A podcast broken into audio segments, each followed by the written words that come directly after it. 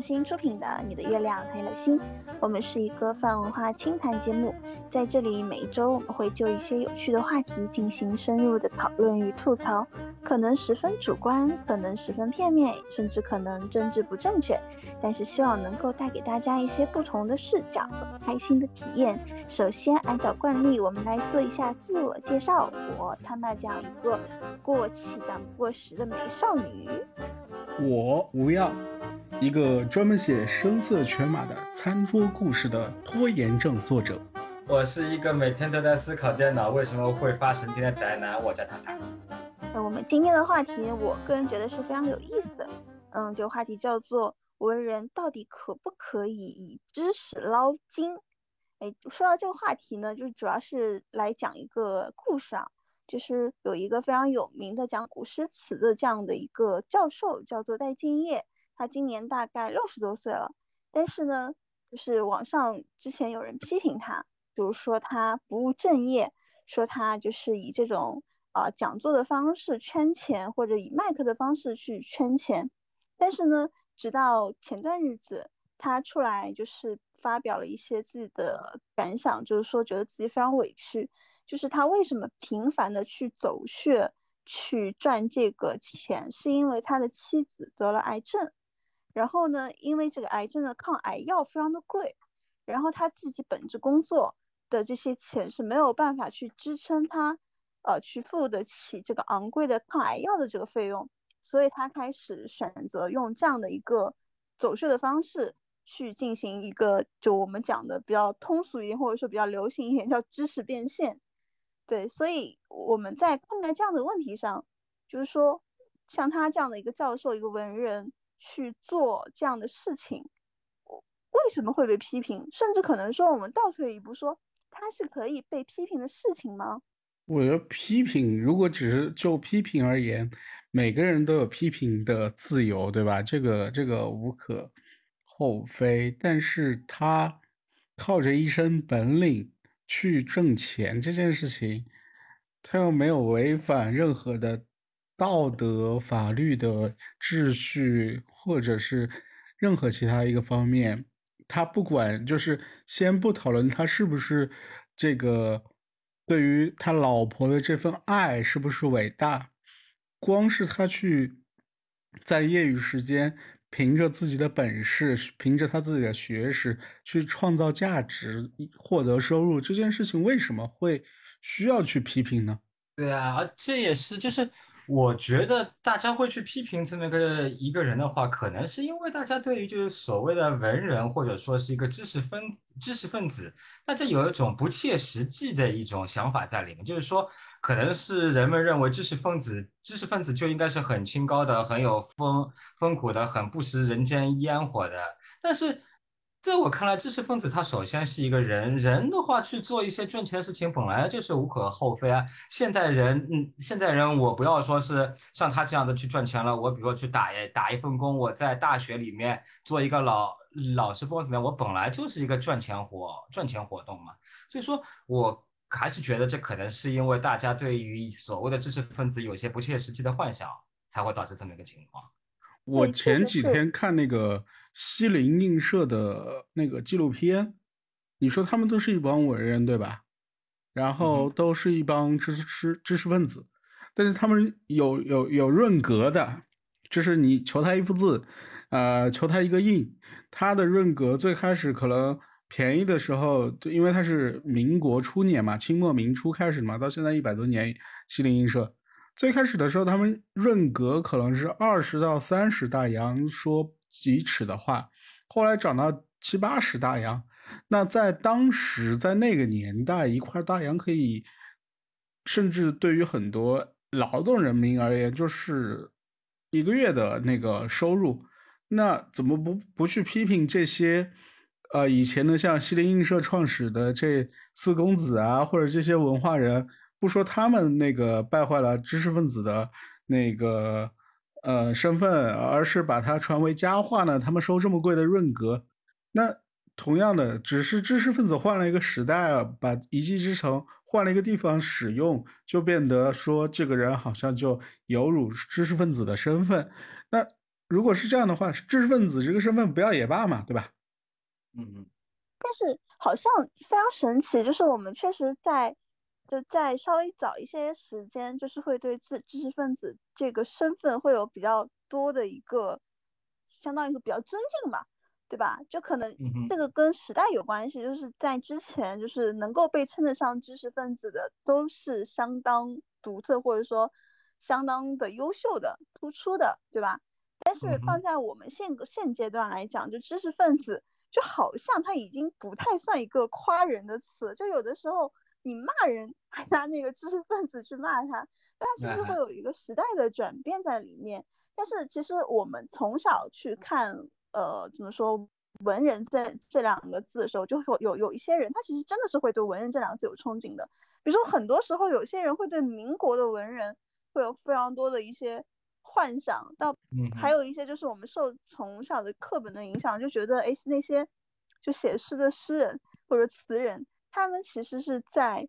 呃，就是有一种就是视金钱为粪土的这样的一种潇洒洒脱的感觉。但其实如果你真的去看他的生平的话，那其实人家也是有空，就特别想报国啊，特别想去做官场。哎，拜托，人家寒窗苦读这么多年，当然是想要去在这个。官场当中去实现自己的政治抱负嘛，对吧？但是我们自己读者，就好多读者就会自动的给他加一个滤镜，就这个滤镜呢，就是一种非常固定化的模式化的这样的一个滤镜，就很标签化，就会认为人家这种知识分子啊，这种文人就应该清高，就应该就是视金金钱为粪土，就应该就是对于官场的这种被贬谪的这种状态应该。潇洒的去看开啊，比如说像应该学习苏轼一样，就非常的乐观豁达。但其实你究其根本，你作为一个知识分子，或者说作为当时的一个文人，或者说对于一个政治家来说，因为很多是诗人，其实本身也是一个政治家，就是他们最大的目标，并不是说写一个诗让你们知道我有多么的优秀，在诗词方面有多么的优秀。我觉得他们可能更想被承认的是在官场上的成就，对吧？你像元稹这样的人，就是哎，你把我贬着，我就不服气，我偏要坐到台上给你看。就就那人家写的词也非常的怎么说呢？你说他非常的优秀，对我们我们对他的认知就是在于你的诗词写的非常优秀，对吧？你的情诗写的很好，很缠绵。但人家可能因为我们对于就或者说我们大部分人对于诗人的这个形象。是一个片面的认识，所以我们会有一些不切实际的幻想。我觉得是这样子。而且我觉得这里面有一个很重要的标签是诗词吧，但是诗词就是显得很风雅嘛，尤其是前两年那个类似于叫什么，就是那个那个武艺书，对对对对，武大的那个女生。对啊，但本质上你会看，其实你的那种风雅也不非无非就是读一首诗，写一首诗嘛。那真正把诗用到生，诗本来就是来自于生活，对吧？那那说的不好听一点，你写的好的叫诗，在现代写的不好就是多按几次回车嘛，对吧？嗯，对的。是的。对啊，然后然后你说诗有多风雅呢？你看看乾隆写了一辈子，可能写了一万四万多首诗，对吧？那那人家也是个诗人啊，人家也人家有风雅嘛，然后他写一些什么东西啊？什么少小学为文，寒苏有拙情，别才及诗格，李杜真前经，这什么玩意儿？这不就是大白话吗？说的不好听一点，不就是那个乾隆写写了一个微博嘛，发了一个朋友圈，仅此而已嘛。这人家也是诗，所以诗本来就是来源于生活的一种高度凝练的语句，或者说一种情感的表达。那。那样一位老师拿着诗词去出去讲课也好，讲学也好，有人愿意花钱去领略诗词的美好，这有什么问题呢？这不反而是对于诗的一种尊敬吗？总好过那些啥事儿不干，然后就觉得自己有有点才情，有点怎么样，然后写了一堆狗屁不通的东西，对文学的发展毫无贡献，甚至拖后腿。他这样比起来多么伟大！他至少是一个普及诗学、普及诗歌审美的一个人呢。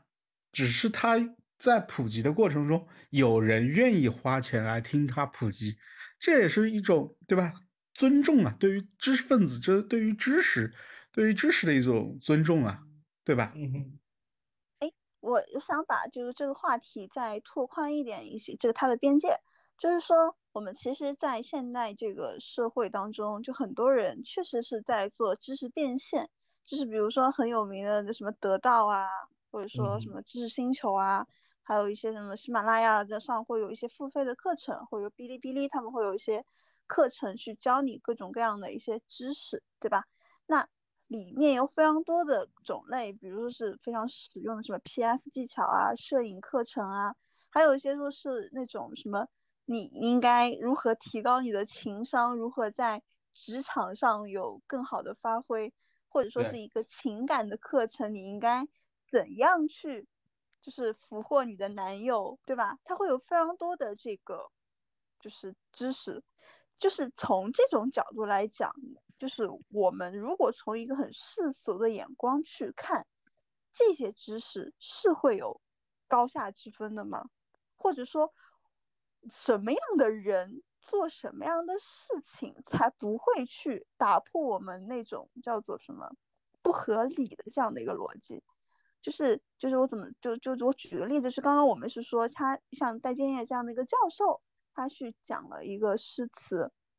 就我们觉得他是一个非常合理的一个逻辑，对吧？但是有一些人，他可能跟就是本职工作并不是做这个的，但是他可能会有一点点什么恋爱的经验，然后就把这个当做当做知识，然后去去卖课。就你们是怎么看待这种行为的？我有，我倒是想到一个词，嗯，这不是充分提高了全人类的幸福总值吗？嗯，这个让我想到了边沁的功利主义了，对吧？就是其实他从某种意义上来说，我把我自己的剩余价值拿过来变现或者怎么样的，然后被市场接受，呃，这件事情本身是有它的合理性，有它的意义所在的。虽然这个从我们如果站在更宏观的角度来说。它可能不够伟大，不够高尚，对吧？但是他的以这种我所创造的某一种知识性的工具去帮助某个人解决一个现实问题，它没有什么意义，没有什么其他的，只是说我们付费的无非就是说这个传递的内容是不是符合道德上的要求，是不是？符合一些那个社会宏观价值上的一些要求，如果它都符合，而且不违法，也没有煽动说一些我们认为不好的、不符合社会道义的信息，那这样的事情何乐而不为呢？大家都挣点钱嘛，你挣钱了，他开心了，社会的幸福总值也提升了。这个的话，像那个前面他们这样说这些的，我我我个人觉得，其实大部分东西的话，你说收点钱的话，问题也不是很大。就像前面吴阳说的，就是呃，那呃，就跟以前那个是谁啊？呃，这这这这这这，不是有个叫什么得到？不是叫得到。算了，那个东西名字忘记。就是我，比如说可以网上发起一个，我有一个事情需要解决，然后你会帮，就是派一个人过来帮我解决。我觉得像这样子的话，不管你是到现场来帮我解决，还是说你在远程给我提供各种一些信息或者提供一些解决方案，这些其实我觉得都是一点问题，一点问题都没有的。说白了，这个就是说别人是拿自己这么多年学到的一些经验、一些知识传递给你，让你可以得到更多，这件事情本身挺好的。但是有另外一些的话，可能就是有点那个，因为是最近在抖音上面看到有很多人，比如说他们会说，呃，自己怎么样怎么样怎么样，自己要开课怎么样，但是他们有些时候传递的一些信息，可能这个就跟我们之前说的，他自己都未必把这些信息都给掌握的非常的熟了，他未必真的是知道自己所说的东西，它背后的原理是到底是怎么样的，但是他居然就敢拿出来说。这个我觉得是，就是说你传递信息，你自己都敢百都不敢百分之百的保证说这个信息是没问题的情况下，你就敢把这东西拿出来跟别人说，跟别人去分分分享。在这种时候，你就是既有误人子弟的嫌疑在，同时你还去赚别人那些被你误导的人的钱。我觉得这个是有点，就是个人觉得做的是有点比较过的。我觉得这个倒不是过了，我觉得这种这种甚至可以算得上欺诈，因为你的信息它并不是一个正确的信息。是啊。那我我我我想我想稍微延伸一下，因为它是涉及到付费的，但是呃可能有一些钱都呃有一些东西它可能并不是钱，比如说流量，但流量它是可以间接转变为钱的嘛。对对对。所以我觉得现在现在就是整个社会上它是一个非常大的一个现象，就是流量流量主义嘛，流量至上嘛。所有人为了去追求流量，然后就会去说一些可能哎话题性比较高的，可能转发会比较高的，这样我可能会有一个微博的广告收入，然后我可能我会增加粉丝，我同时我可以通过这些粉丝去进行带货啊，去变现，对吧？这是一个非常标准的一个微博的一个变现的一个套路。所以我最近是发现这样的一个现象，就是很多大 V，我不管是什么博物圈的，还是什么文史圈的，还是写摄影圈的，或者是写稿的，还是说是。呃，就是做科普的，就这些大 V 一旦有了一些粉丝之后，就开始会抛弃自己一开始写这些微博，或者说抛弃原来因为他自己的这些本职工作而积累的粉丝，去迎合一些社社会流量，去讲一些我称之为胡说八道的话，就有一些状态，他可能并不是他自己所擅长的领域。但我就是可以讲，就比如说最在最近之前的就是发就是翻车过的一个国客大 V 嘛，对吧？他就是很典型的在自己不熟悉的领域去信口开河，导致了一个翻车。但是我觉得他本质有可能就真的是为了去追求这种流量，或者说这种流量的这种捧杀，会让他去忘记自己的立场。我也不是不能说是立场，就忘记自己的一个边界到底应该在哪里。这这个现象我觉得是非常普遍的，所以我们就是回到当时一开始我们想说的这个呃话题当中，知识分子到底应不应该去用呃知识去换钱的这个话题的时候，那对于这些大 V 来说，他们是不是应该严格的去限定自己就是这种话题的范围，去保证自己输出的内容都应该是合理的，或者说是经过考据的，或者说是有逻辑的，而不是自己。为了追求话题的一个热度而去信口开河，我觉得这个问题是可以值得我们展开讨论一下的。我觉得这个问题就是一百多年前马克思韦伯谈论的那个问题：学术作为一种职业。我们首先不去谈那个其他的，首先定义，如果我们定义他是一个知识分子。他是某一种在某一个某一条道路上，对于知识有一种理知性的追求的时候，那他对于某一种学术认知或者说某一种知识，他就要有一种理知性的诚实。那如果他具备理知性的诚实的时候，那他所有的这些知识，就是需要具备审慎的一个最基本的要求，而且具备一种。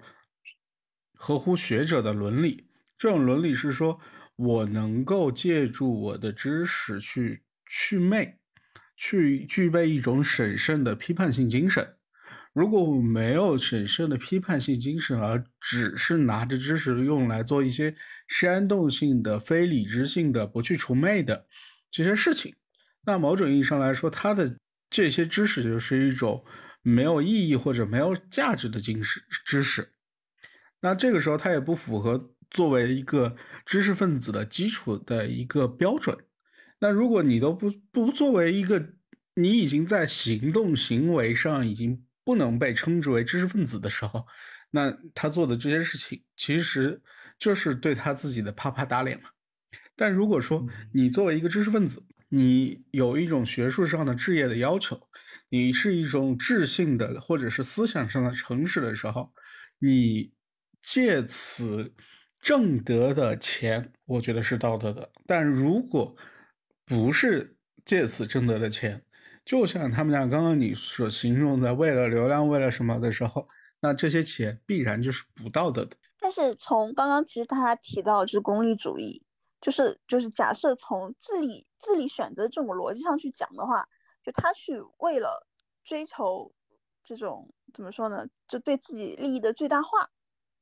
那其实就是一个怎么说呢？可能是一对于人性的人性来说，它可能就是一种必然的倾向。在此刻，它并不是作为一个知识分子，不是在写科普论文，我并不是要发表在 CSI 上的这种论文，我只是在微博上去说了我自己想说的话。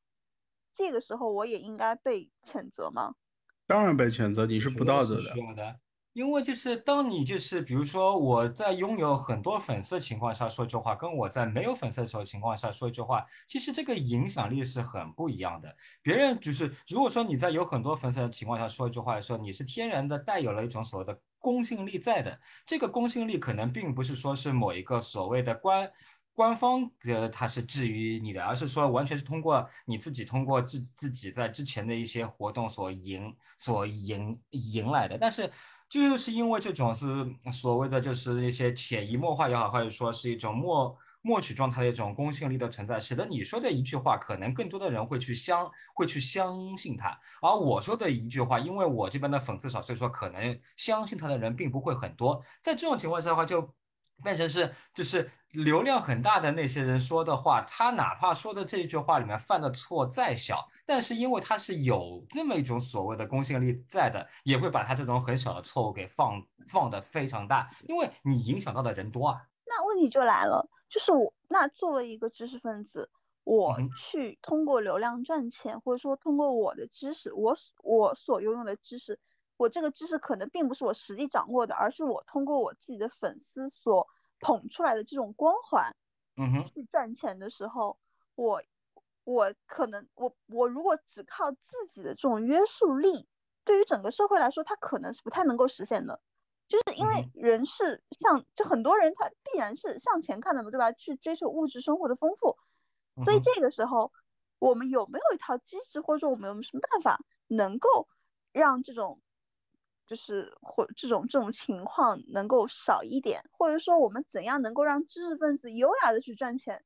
我觉得这个的话，就是首先你的这个目标跟我们就是整个所谓的流量经济能够出现的这个大的一个经济背景，它其实本身就是相。可以说是有点向左的，因为你你我们就这么想好了，像微博这种所谓粉丝经济，它出来的一个原因就在于是我就是要让你这些所谓的大 V 手上所拥有的流流量越来越大，因为只有当你的流量越来越大、越来越大的时候，我这个平台的价值才可以随着你这个流。你流量而一起变得越来越大，这个的话，在那个复杂网络里面的话，有一种评估方法可以来评论，就是来大致的估算一个网络它的价值是怎么样的。它基本上就等于说，你这个网络中它的整个连，你所谓的连接的一个聚集性，或者说是它的连接的一个强强度，在有大 V 的情况下的话，整个网络的价值其实是比没有大 V 的时候，它是要价值要。虽然说我们并不去讨论这个价值到底是好是坏，这样就变成是从平台方而言，我肯定是希望平台上面这种大 V 是越来越多。但是，呃，这个是平台方为了能够让大 V 越来越多的话，它相当于说肯定会用各种各样的经济手段来刺激那些那些人，让他们从小 V 变成大 V，从大 V 变成更加大、更加大的一个咖。在这种情况下的话，那些被他们捧出来的人的话，你说让他们永远保持说，我就是在我本学科范围内、本专业范围内去说话，而不说更多的话的话，那其实这是对他们的人性的考验，是很很强烈的一种考一种考验。在基本上，除非一个人他真的是像孔子一样的是个圣人，否则的话，面对这么大的经济诱惑，我相信大部分人应该是不会很难去把持住的。在这种情况下，你要设计一种。不管说是机制也好，还是说是一种事后的反馈措施也好，能够把他们的这种所谓是往流量看的一个影响给降到最低的话，那势必就要对于平台而言，这是对他们的根本利益是进行了一个触犯的。这么一来的话，就变成是你作为一个平台外的人要去动平台的根本利益，那平台肯定不会让你这么去做啊。我觉得只有一种情况就可以改善，就是社会的整体认知或者知识水平，或者是相应的学识的总量是提升的，也这就是识字和科普的基本意义。但我觉得这个的话，其实要求也很高，因为。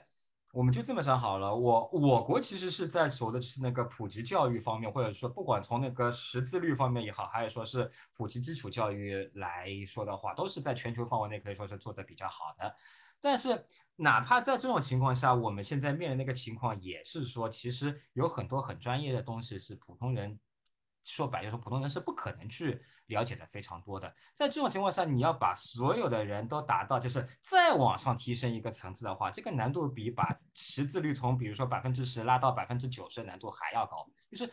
这个想法的话，肯定是 OK 的，但是要要做到它，我个人觉得这个难度是非常大的。这是第一点。第二点的话，其实你包括上次就是前不久发生的那个果壳吧，这个叫什么来着？是果壳还是松鼠会？对对对对对，松鼠会那个翻车是翻车事件，这里面其实相当于说，因为松鼠会其实之前大大小小的翻车事件有很很很多的，这里面可以看到是它在可以说是各个的学科领域，它都有过或大或小的翻车事。事故在这，换言之，也就是说，如果说我们要让所有人都达到一个像前面所说的一种在知识达到一定程度以上的话，那你等于是每一个人必须是大部分所谓专业领域的一个全才。这个是首先跟每一个人都要都要达到全才，跟大家的一个。就是因为并不是所有人都是这方面的天才，这本身就是做不到的。还有一方面，社会本身就是讲究分分工的。我现在又希望在一个讲究分工的社会里面，所有人又可以达到一个同样的一个全才，这本身跟社会的一个就是发展方向也不是非常的吻吻合嘛。我我想说的不是这个层面，就是当你的社会的。平均知识水平或者平均学识水平达到一定层面的时候，每个人平均下来对于理智性的追求是高于现在的。科学松鼠会为什么会翻车？就是因为整体的学术水平或者是知识水平在提升，所以越来越多的人具备理性的思考能力。那当然，我们不能要求所有人都像可能，比如说啊，马克思韦伯或者是。早两年去世的那种，比如说德里克·巴菲特这样的大哲学家，具有这样强烈的理智性，但是至少可以整体的去约束以及去推动，说把内心的一致性，或者是说人的本真性，甚至这种学术的理智的诚实，变成一种普遍性的基础道德。每个人，这个我。每个人都有可能说我没有办法遵守到这种道德，以及我没有办法去，呃，遵守到这种这种极高的道德价值水平。但是我至少社会处于，我至少会知道，如果当这个社会的理智水平越来越高的时候，我作为一个知识分子，本来我的学术的这种置业就是要求我启人亲民并唤醒责任感的时候。那他也会反过来要求这些，呃，具备极高的知识素养的知识分子，在说出的每一句话的时候，尽量的多一点思考。说，哎，我如果这句话说错了，或者说我如果不过脑子、不负责任的说这句话，会带来什么样的后果？我不能保证说完完全全杜绝掉，但至少只要比现在好，比现在好百分之一也是好。百分之十也是好，它只要在朝好的方向发展，那我觉得就比现在这样更好。我觉得这个，我个人觉得吧，就是我个人觉得，就是还是那句话，我还是觉得这个要求有点高了，因为我们反过来想啊，这个的话等于相当于是说，我们是希望所有人在道德水平上要能够达到一定的、一定的一个程度。这件事情至少就我个人看来，在现实的一个商业社会里面不大现，就是这个理想是很美好，但我个人觉得是件不大现实的一件事情。我觉得是好比，嗯，他们叫你想说什么？就是我觉得，不管是从道德角度来讲，还是说是从时间成本来讲，这个事情实现的难度是比较高。首先，你要对知识分子本身有约束。你这个约束不是说是从机制上的约束，也不是从规则上的约束，也不是说从法律是什么层面、社会层面的约束。你的约束是发自内心的一种约束，是你对于一个知识分子本身身份的认同。我觉得我作为一个知识分子，我就应该这么做。就像是说我作为一个中国人，我爱国天经地义，就是就是是这样的一个非常逻辑、有逻辑性的一个东西。但你的这种要求是属于说，我是一个知识分子，我就必须。对自己的任何的话是有审慎的，因为我是个知识分子。我们法律有规定的呀，就是你不能传谣造谣啊，这是这法律只能规定最低限，道德是规定最高限。如果如果说你要从政策或者是行政法规的角度，那这件事情没法办。话都不能说啊，不能产生疑义啊，因为知识就是在于说质疑的过程中不断迭递进的嘛。那这个时候你就变成了说怀疑我想的问题，像你前就是像你前面所说的，不能传谣，就是不能造谣传谣。这个点当然是绝对是正正确的，没有错。但是知识分子如果说说错了一说错了一句话，他是否能够就是我们是否可以把他认为他就是在造造谣呢？当然不能。对，那好，这也这个就牵扯到问题了。我们比如说还是以松松鼠会那个事情来。来说这里的话，就分为一个是他故意去往这个错误的角度去说，那我们当然可以说他是他是在造造谣，或者说他只是因为自己搜索资料没有搜索全，而导致这句话说错了。在这种时候，他就不能定性为是一个造谣的情况，只能说他是说说错了。于是。这样的话，前面他们讲的问题就变变成了是他故意把这个事情往错误的方向说。我们当然可以去谴责他，我们当然也可以说，你作为一个有良心的、有理性的、有道德的知识分分子，我不应该往这个角度去说。但是如果说他是因为种种现实原因使得他这个资料。不管是现实，就是不管是客观原原因导致他资料没有掌握全，还是主观原因导致他资料没有掌握全，反正导致的一个结果是他在非主观意愿的情况下把这个事实给说错掉了。这种情况下，我们是否可以在道德上，在不呃在公正上去把给指责他说他怎么样呢？我觉得是这种行为我们是不能够容呀。对呀，所以说这里就变成了是，如果说像松鼠会这样子，他是出于这种非主观的故意说错这种情况下，把这个知识点给弄错掉的话，那就是哪怕说是在你前面所谓的这么一种大家就是每个知识分子都要有对自己有一个内省的一种道德的一种责任感的情况下的话，我们还是不能够说这个现象一定是可以杜杜绝掉的，因为很显然，哪怕一个人他的道德感再强，他都都都有把一件事情给搞错的可能性啊。但问题是我并不要求他杜绝，而且我所有的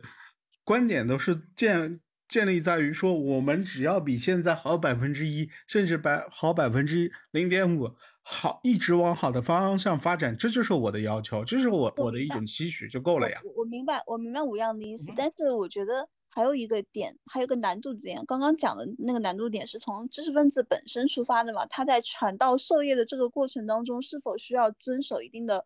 就是内心的一个约束，但还有一个点就是在于说，我作为一个知识的接收者，我如何去判断我这个知识到底是否应该被我吸收？就是它它的知识传播链路当中，也中间会有一道验证的过程，对吧？那我们所有人，当我们去进步、去学习、去科学的去看待每一条信息的时候。我想说，就在这样信息爆炸的情况下，我们是没有这个精力去做到对每条信息去做验证的，这个是我们很难做到的一点。就即便我们拥有这样的意识，我也是会被骗的。就是这是个这这个问题，其实对于我们来说是一个，我觉得是一个很难很难解决的问题。但是我觉得我们还有一个思路去转换一个东西，就是说。我们尽可能的去减少这种对信息的确信度，就是我们不要那么绝对的去相信，就他说的一定是对的，尤其是在人的光环之下。就是我觉得现在非常多的一个情况，就是很多人因为他自己就是他关注的大 V，因为粉丝量特别多，或者说他长年累月积累的这样的一个信誉信誉度在那里，就是他可能会天然的默认为这个人所说的所有话都是对的，然后。直到他翻车之后，然后所有人就开始帮他去洗白，就是说，啊，他他怎么怎么怎么样，他或者说他甚至帮他去站队，说他说的一定是对的，你这个傻逼，你什么都不知道，你就不要乱讲，就就可能会产生这种粉圈的行为。但是，就是如果说我们作为一个客观理性的，从理智性的这样的一个角度出发的话，我们就尽量的去辨别这些知识，在自己能够掌握的这个领域情况下。那另外一方面的话，就是不要对这些人有一个百分百正确的一个态度。就是科学的另外一种精神，其实就是要怀疑，对不对？那这种怀疑是一种客呃客观合理的怀疑，而不是说因为是这个人说的，所以他说的全部都是对的，就要去避免这种想法，对吧？所以对于我们普通人而言，我们其实对于一个信息的一个接收的一个程度，其实更多的就是。就是还是我们其实这个回到我们之前谈论过的是那二手知识那个话题了，就其实结论是一样的，只是说我们在面对知识分子这个概念的时候，我们是要对他去进行一定的祛魅的，对，嗯哼，就现代社会最大的一点不就是祛魅吗？对于绝对的绝对正确的，对于宗教性的那种神圣性的一种祛魅，是而且就像像像我是比较呃愿意去谈卡尔波普尔的科科学哲学的话题的。那我们如今就是从马克思韦伯在某种意义上定义出了现代性之后，那我们就是对于这个世界就去美。我我们在谈的是诸神的黄昏，我们谈的是每个人都可以相信自己的东西。但是现代性或者科学论述最大的特点就是可观察、可检验、可质疑、可反驳、可修正，没有一个绝对的正确。那但是问题就是我们怎么去养成这样一种质疑精神？就像以前的书里面“尽信书不如无书”这件事情，其实一直在讲。但是这某种意义上来说，因为也是现代性的某种弊端。我们可以质疑一切，那我们对于意义的追求就消散了。什么是我们真正的意义？或者说那种宿命论的鲜具备鲜艳性的那种决定的说这件事就是你生命的意义，这种可相信的东西没有了。我们所有人都必须去追求一个意义来说，这是我毕生追求的一个价值观。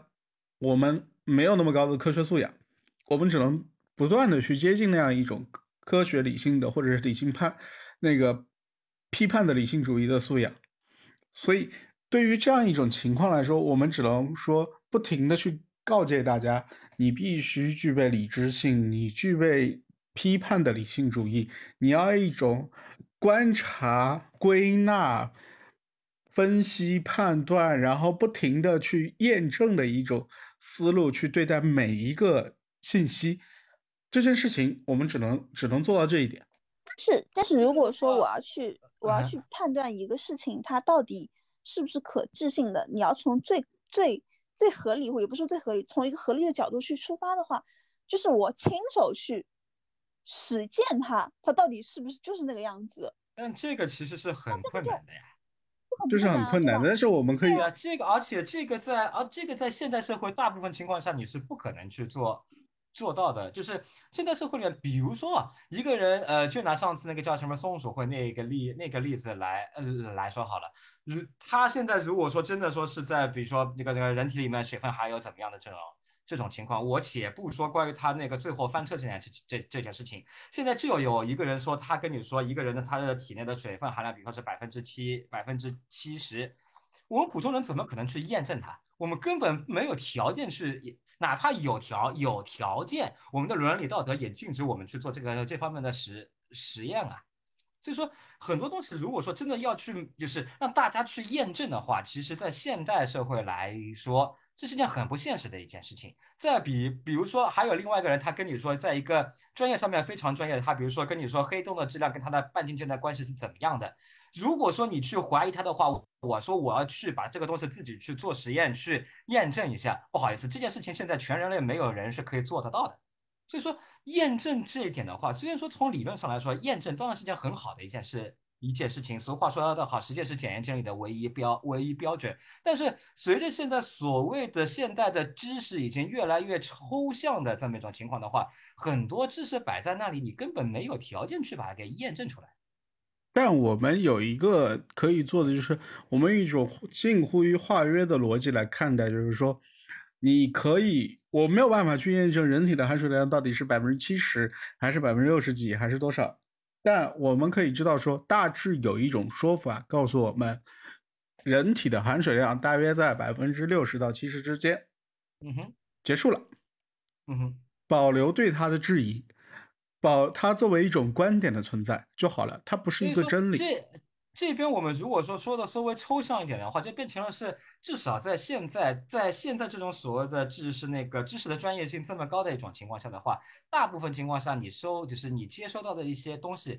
你可能都是要把它给理解为就是你看到的东西，它不一定是真的，也不一定是假假的，都是说白了就是那个。呃，在线上学还是里面什么里面，他们不是说把线上都现在都用所谓的负负现象以及负描述去把它给，就是把它给说吧，就是说你看到一个现象的时候，其实你介绍的除了是这个现象本身以外，还包括对于它的各种各样的各种人对它的诠呃诠释这么一种各种人的观点。所以说，相当于说你接受到的任何一个这种所谓的负描述、负现象，你都是要去怀疑它的。最后我们会导致进入到这么一种情况，我们现实生活中所接受到的一切信息，我都不能去相相相信它了。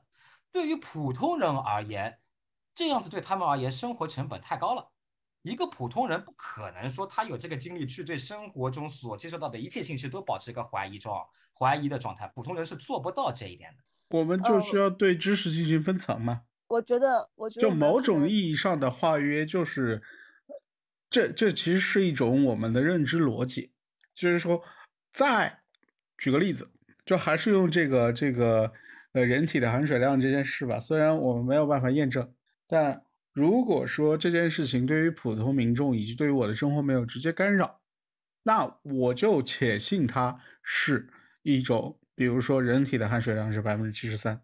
但如果某一件知识我对我的具体执行有干扰，比如说我要做实验，这个豆子的含水量影响我的发芽，对吧？我的培育或者这个土壤的含水量以及含多少的量，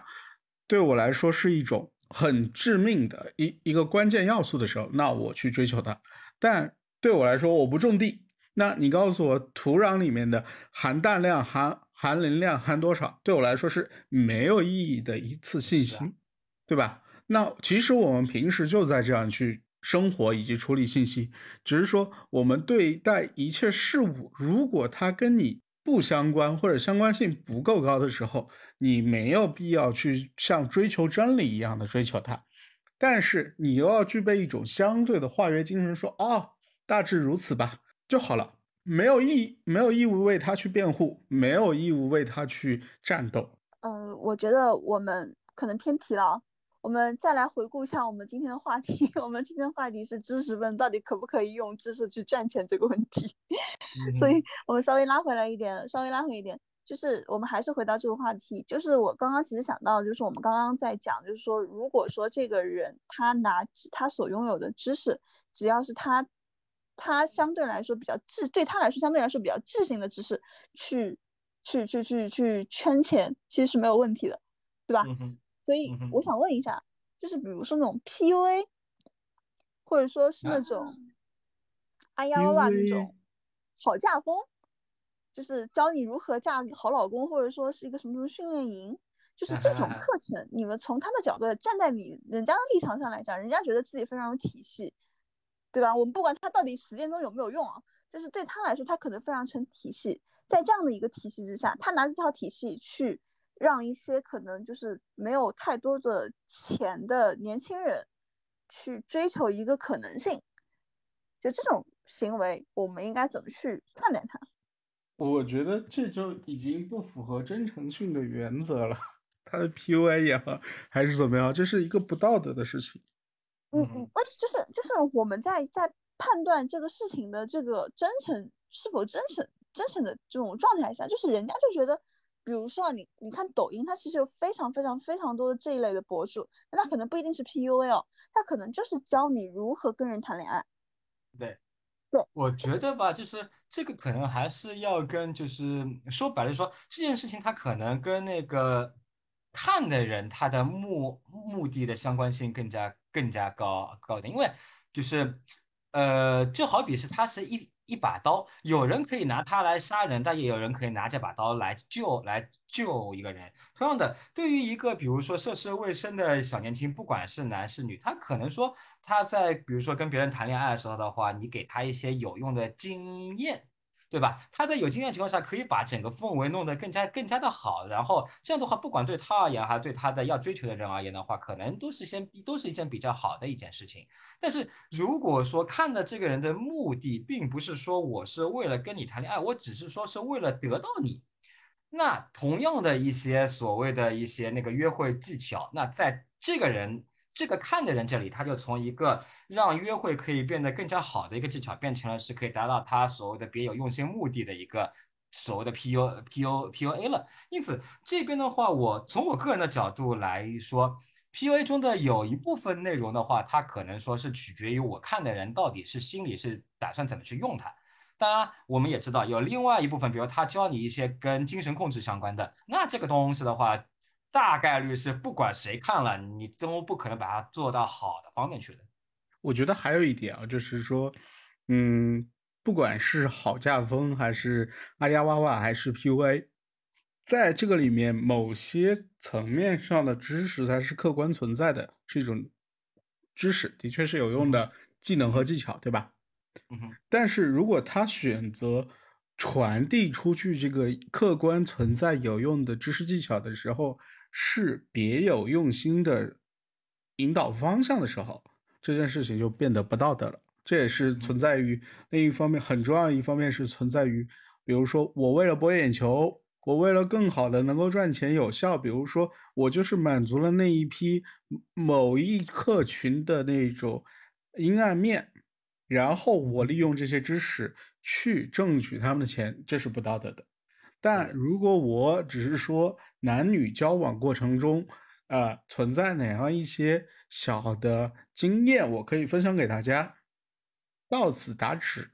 你愿意花钱就花钱，你不愿意花钱就不花钱，或者说我告诉你一些什么，我觉得可以整理成课程的一些东西，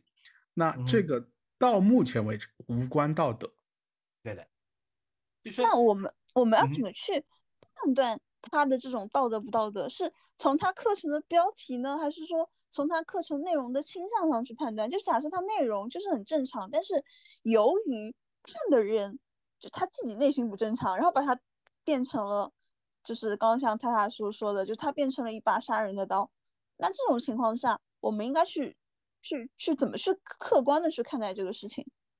我觉得就要看他是否具备煽动性吧。如果它不具备煽动性，这个的话我倒是不要，因为是比如说那个再比如说怎么去营造一个气氛这方这方面的话，都不用说 P U A 在怎么营造气氛方面有很多一些跟 P U A 无关的一些所谓比较正经的书，他也会跟你说怎么营造气氛是比较好的，或者说你的服装应该是怎么样的，你的行为举止是应该怎么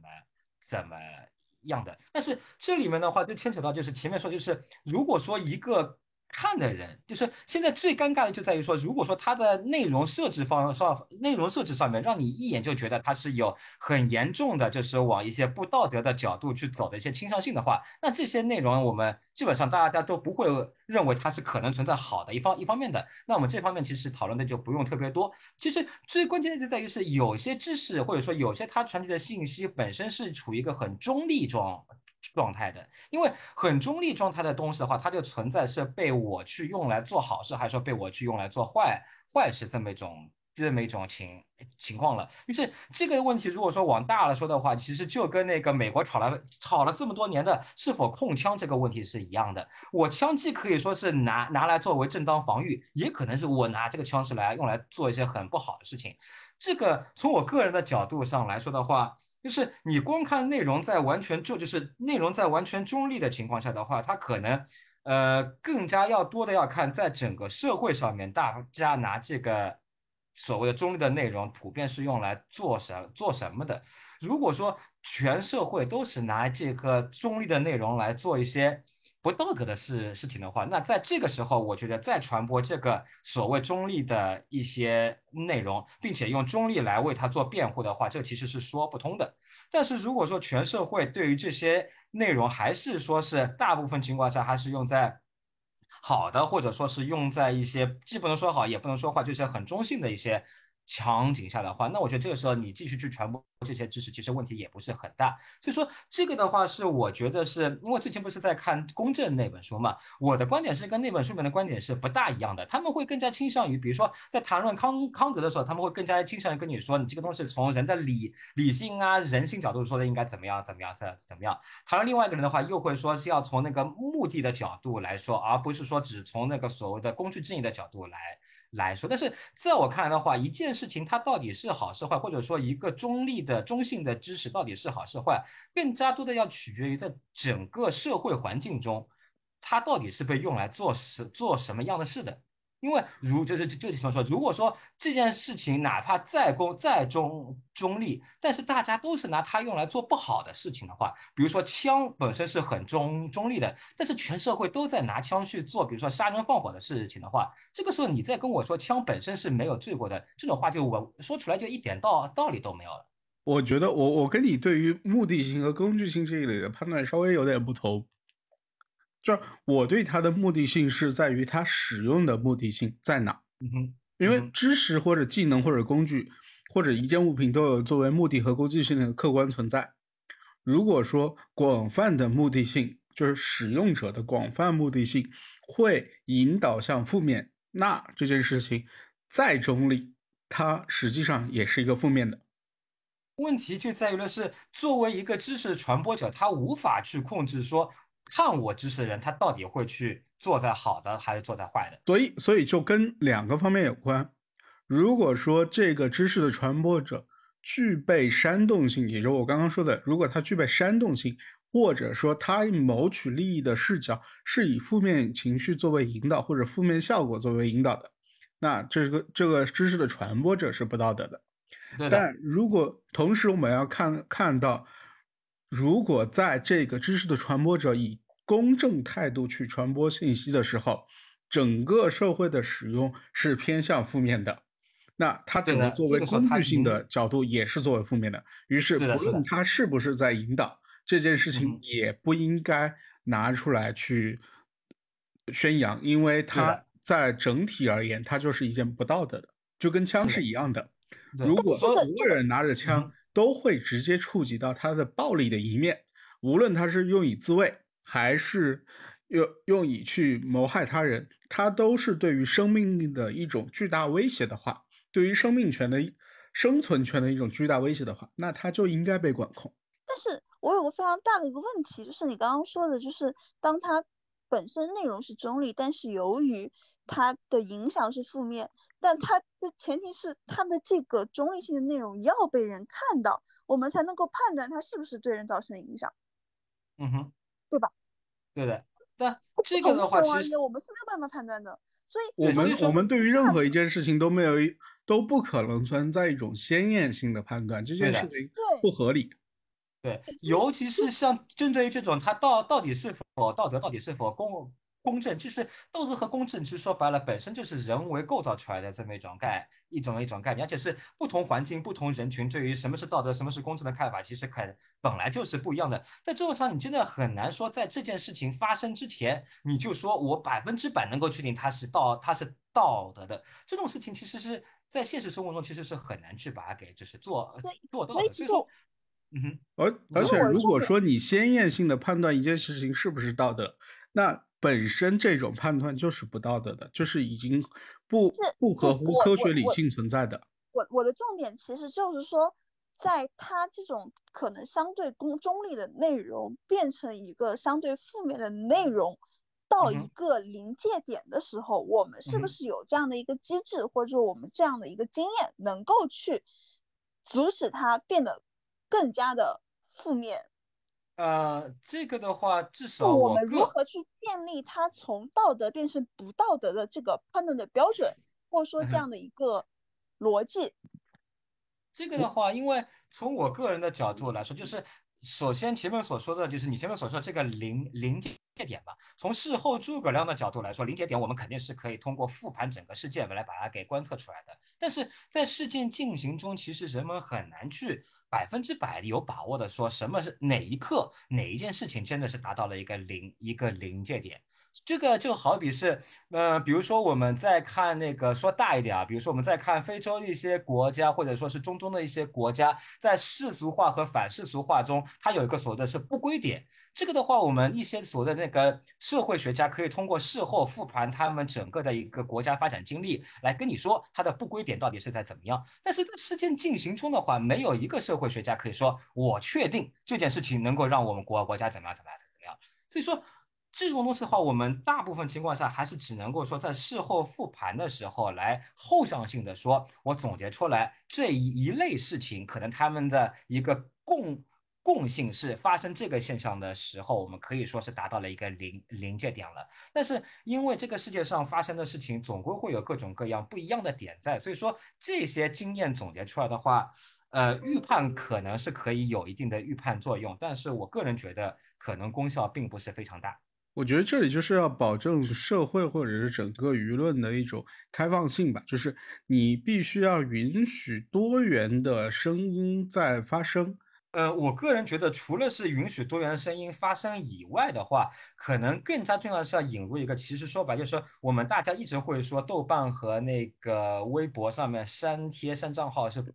是件不好的事情，但是我们从事后的角度来看的话，有些情况下，你比如说发生了一些事情之后，你把它一些相关的有危险性的言论先给，比如先把它给隐藏起来，它至少是有一定正面正面的积极意义在它这个里面。对，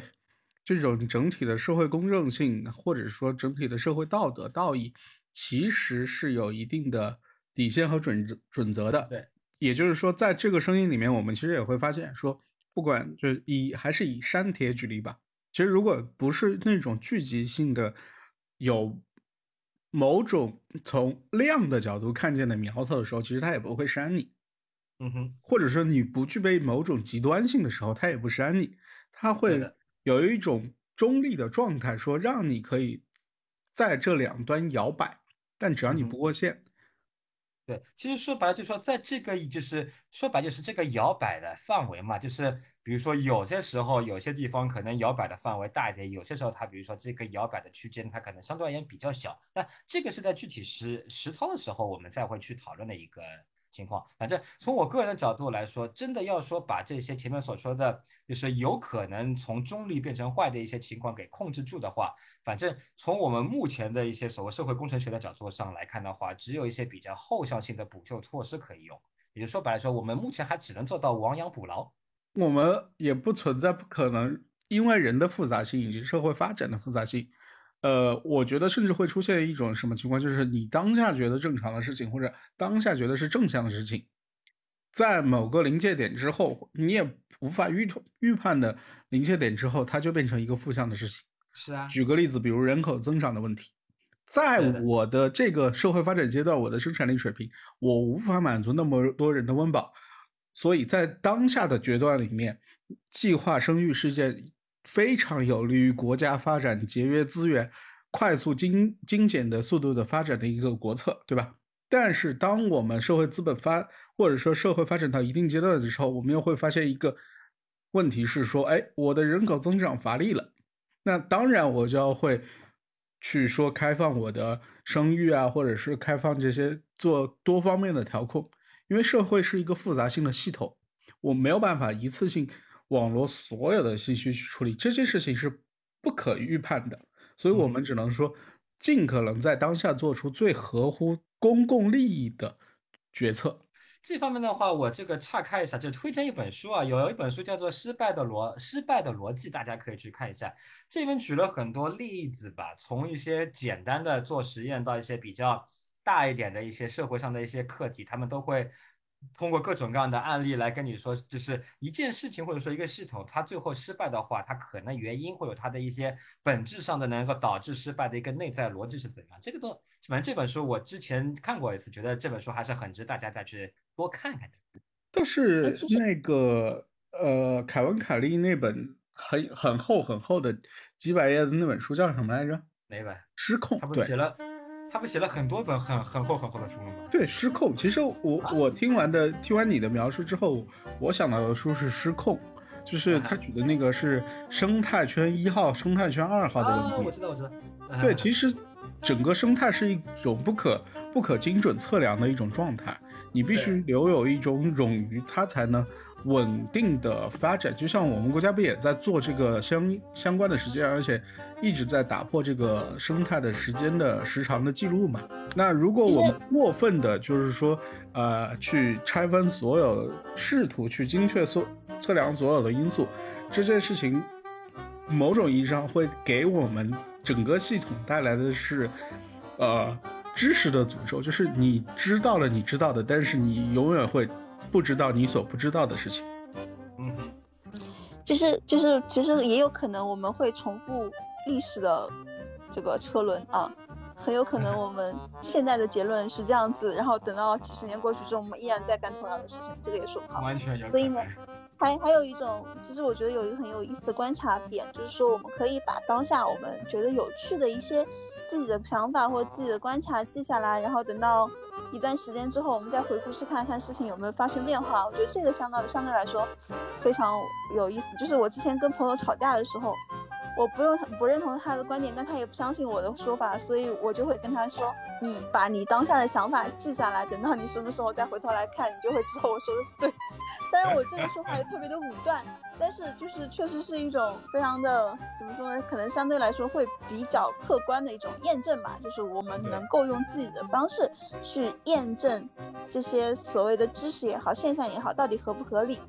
你这种你这种行为就是吵架的时候直接扔扔过去的聊天记录啊，杀人诛心啊！不，这个你还 记不记得？这个你还记不记得？那个《爱情公寓》第二季里面是那个叫什么来着？那个关谷神奇和那个那个叫什么唐悠悠在吵架，吵到一吵到一半，他们突然说：“来，我们先存个档。”对你是不是想独当了？